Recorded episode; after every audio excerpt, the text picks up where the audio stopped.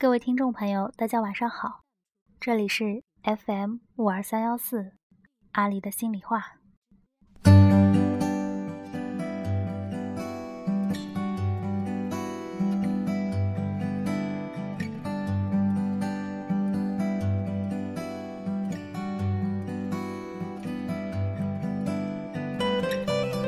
今天想跟大家聊一聊最近网上很火的一部网剧，叫做《最好的我们》，是八月长安的小说改编的。那作者呢，还有一个名字叫做二熊。我最先知道的二熊的小说是《你好旧时光》，之后才陆续看了《最好的我们》以及是《橘生淮南》。所以当时听说他的《最好的我们》要被改编成电视剧的时候，心里五味杂陈。因为我和耿耿的经历实在是隔了一条维多利亚港那么远，所以为什么不是最有共鸣的余周周呢？不过，人生总是有不同。看完几集电视剧之后，去豆瓣刷了一些影评，确实也看到了有千万个耿耿在一起共鸣。埋藏的回忆，还剩下微笑的距离。我只记得是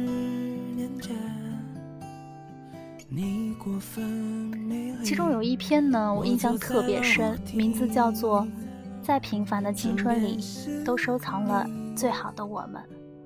不妨读给各位听听。睡不着觉，百无聊赖的刷微博，看见一条提问，大意是这样的：你中学时候喜欢着的那个人，现在怎么样了？也许是受不了这种温情脉脉的腔调吧，所以我当时立刻很利落的翻了个白眼，然后阴阳怪气的说。应该还活着吧？我忍不住为时光里的某个人下着不怀好意的注脚。然而，我发现我最好的朋友二十分钟之后转发了这条微博，他写的是“结婚了”，就只有这三个字。他是典型的双鱼座，但是他并没有贴平常那些爱撒娇的表情。什么泪眼汪汪装可怜的表情，或是攥着拳头却还笑眯眯的表情。他语气平静，好像只是在这样的夜里，碰巧想起了这样一件无关紧要的事情。我盯着这个结婚了看了一会儿，脑海中浮现起他一向没有脾气的脸，然后我起床，把东西收好。再睡觉，不再耿耿于怀这个结局。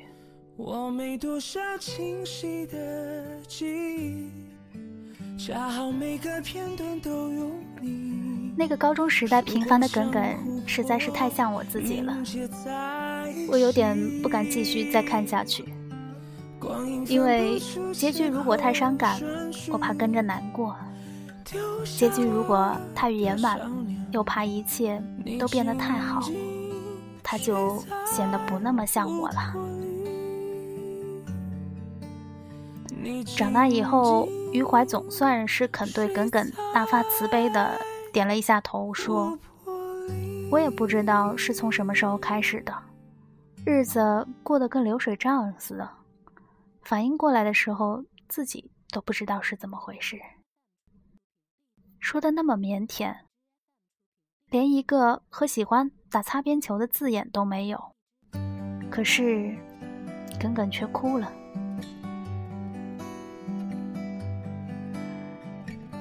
作者也许终究是一个温柔的人，因为你看得出他似乎一度非常努力的在犹豫，在克制。他让余淮频频的受挫，让耿耿迅速的成长，距离好像越来越远。却最终没有舍得让他们分开。虽然他在很多时候说的好像他也控制不了什么未来，他们只是暂时在一起一样。分文理科的时候，余淮的耿耿说，他曾经想过，如果耿耿真的学不来理科，他也可以去学文的，反正他学文也学得比他好。这是那些似曾相识的段落里，我觉得还原度最高的一句。是的，我也听过，几乎是一模一样的原话。然而不同的是，对方没有余怀的认真，我也没有耿耿的勇气。我最羡慕耿耿于怀的地方在于，他们在最好的时光里相遇，又用自己最好的时候重逢。中间的那些空白，他们用来成熟、成长，变得美好、温柔、利落、疏朗。他们转过头，透过漫长的时光，看到的是牵挂一如从前。于是。这样的再见，不用以沉默、以眼泪质疑，而是起承转合，一切刚好。被偷走的那些年，其实一分钟都没有被浪费。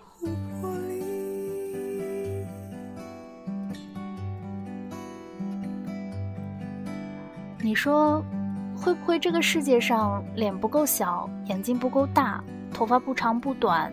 发梢率不直，腿粗的其实跟穿不穿秋裤都没有什么关系，以及永远学不好数学的妹子们，都会觉得自己是耿耿呢。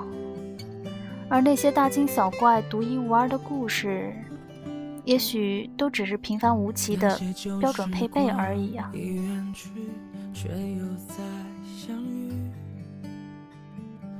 埋藏的回忆。不过，无论怎么说，我很喜欢我现在的自己。可是，在我的心里，我最好的时光永远都留在当时的青春里。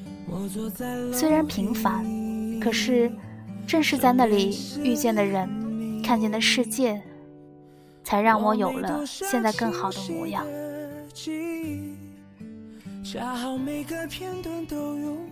现在我手边是加了一整天班才整理完毕的公司文件。我盘膝坐着，脸上敷着防辐射的面膜，电脑架在腿上。这是一个现实的人生里相对真实和放松的我。余周周说过：“万事胜意的意思是，所有的事都比你期待的还要好一点点。”就只有一点点，所以，但愿这世上所有平凡过也最好过的，以及明天参加高考的所有耿耿和余淮们，一如既往，万事顺意。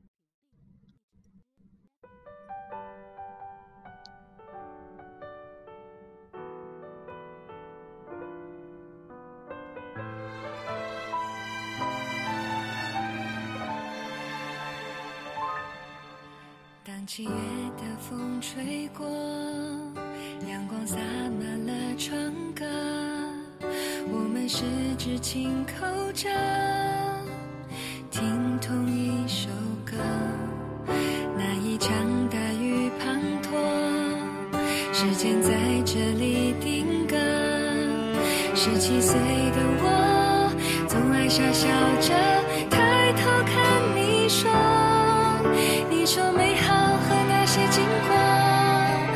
你说时间抵不过你我，世界是一个圆。